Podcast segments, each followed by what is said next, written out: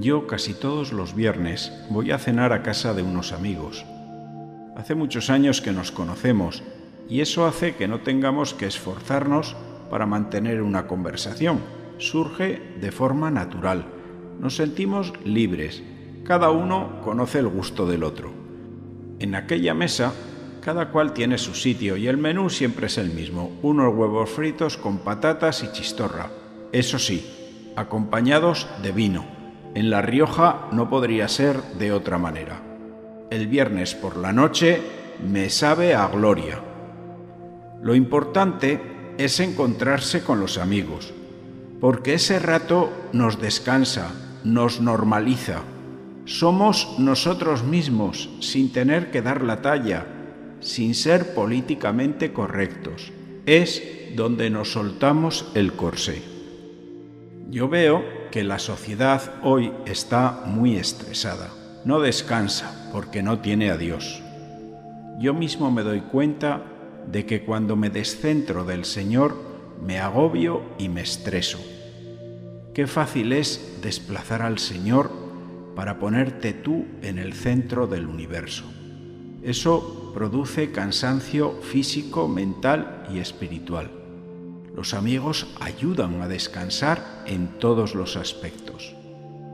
A Jesús también le descansaba estar con sus amigos Lázaro, Marta y María cuando lo acogían por unos días o tan solo por unas horas en su casa de Betania.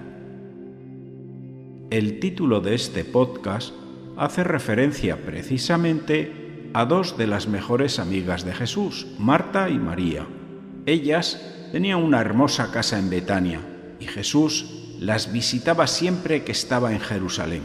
En aquella casa Jesús se sentía muy a gusto. Era un lugar para sentirse querido y sin tensiones. Escuchamos este breve Evangelio y lo comentamos. Jesús entró en una aldea y una mujer llamada Marta lo recibió en su casa. Esta tenía una hermana llamada María que sentada a los pies del Señor escuchaba su palabra. Marta, en cambio, andaba muy afanada con el trabajo doméstico, hasta que acercándose a Jesús le dijo, Señor, ¿no te importa que mi hermana me deje sola para servir? Dile que me ayude.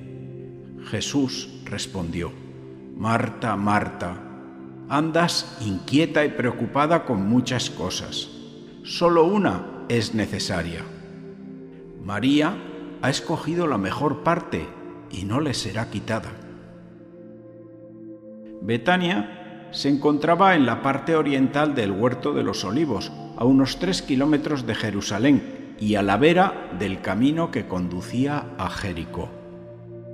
La dueña y señora de aquella hermosa casa era Marta. Era una familia bien posicionada que vivía cómodamente, amaban a Jesús y se sentían felices cuando Jesús llamaba a su puerta.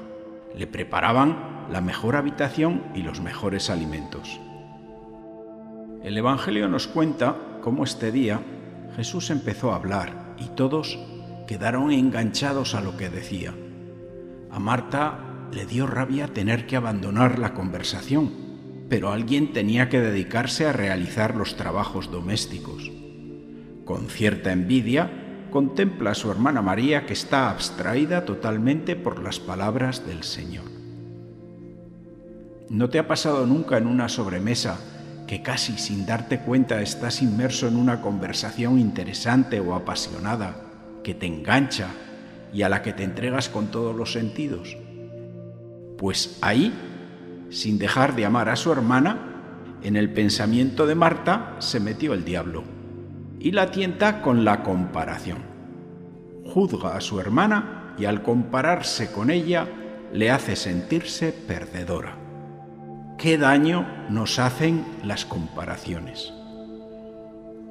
Marta se da cuenta de que si María le ayudase, pronto estarían las dos disfrutando de la escucha. Por eso se atreve a interrumpir y a pedir al Señor que envíe a su hermana a la cocina. Marta también tiene ese anhelo por escuchar lo que allí se cuenta. Jesús corrige a Marta repitiendo dos veces su nombre. Se ve que lo hace con mucho cariño y con buen humor. Le está recordando a Marta su carácter primario y cómo le sale la vena de hermana mayor. No puede evitar ser lo que es, perfeccionista, responsable, detallista y laborioso. Jesús está aprovechando esta escena para dejar una catequesis sobre la diferencia entre lo necesario y lo superfluo, entre lo necesario y lo importante. Cada día tenemos muchas cosas urgentes por atender y por dedicarnos a ellas abandonamos un día sí y otro también lo necesario para la vida y para el alma. Así se acumula el cansancio sin que nos demos cuenta. Muchas cosas importantes hay en la vida y Marta está haciendo lo que tiene que hacer, pero lo necesario siempre será más importante que lo urgente y amar a Dios sobre todas las cosas es necesario. Por lo tanto, lo importante pasa al segundo lugar. No hubiese pasado nada si se retrasa la hora del almuerzo. Dice San Agustín sobre este Evangelio que Jesús no reprendió a Marta, sino que solamente le señaló la diferencia de ministerios. Aquí podríamos hacer también una reflexión sobre la adoración. Adorar es simplemente amar a Dios. No es nada complicado, simplemente es estar ahí, cerca de Él, contemplando en silencio, agradeciéndole por ser lo que somos. Adorar es una forma de devolver nuestro amor al Señor dándole gracias. Te invito a que leas despacio este Evangelio en tu casa, cuando estés solo o sola. No tengas prisa. Enciende una vela, siéntate y piensa que estás escuchando a Jesús en Betania. No eres un espectador. El Señor te escucha y te mira a ti y está aquí, hablando de tu vida. Betania es tu casa, tu parroquia, tu interior, donde está el Señor. Manifiéstale tu alegría por haberse fijado en ti, porque tienes una comunidad donde te encuentras con los hermanos que lo aman y lo buscan como tú. Dale gracias por la Iglesia, por tu comunidad imperfecta. Reconoce que muchas veces también eres Marta, porque tienes demasiadas cosas que hacer muchos problemas porque estás con agitación, cansancio, enfado y estrés. Pídele al Señor no amargarte la vida tú mismo, que te ayude a sacar del corazón todos los juicios y malos sentimientos. Pídele que puedas servir y trabajar con gusto, bendiciendo a Dios en todo momento.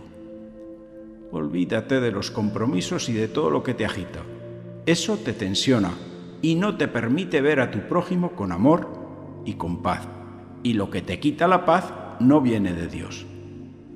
El Señor te ha elegido no por tus capacidades organizativas y laborales, te ha elegido porque te ama. Sigue sentado junto a Jesús, cuéntale tus cosas y sobre todo, escúchale en un rato de silencio.